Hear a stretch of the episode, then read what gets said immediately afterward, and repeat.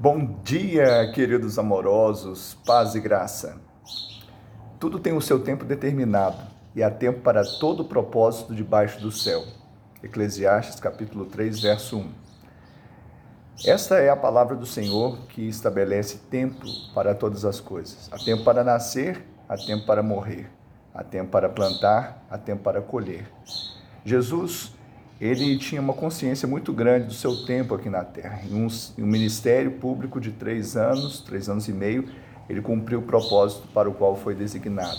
Que eu e você tenhamos a essência da sabedoria de Deus e possamos entrar no tempo do Senhor, termos discernimento da hora, do momento, não sermos precipitados, mas também não sermos pessoas que retardam o propósito e o projeto de Deus nas nossas vidas. Que Ele te abençoe, te dê um dia de bênção e um final de semana de glória, no nome de Jesus.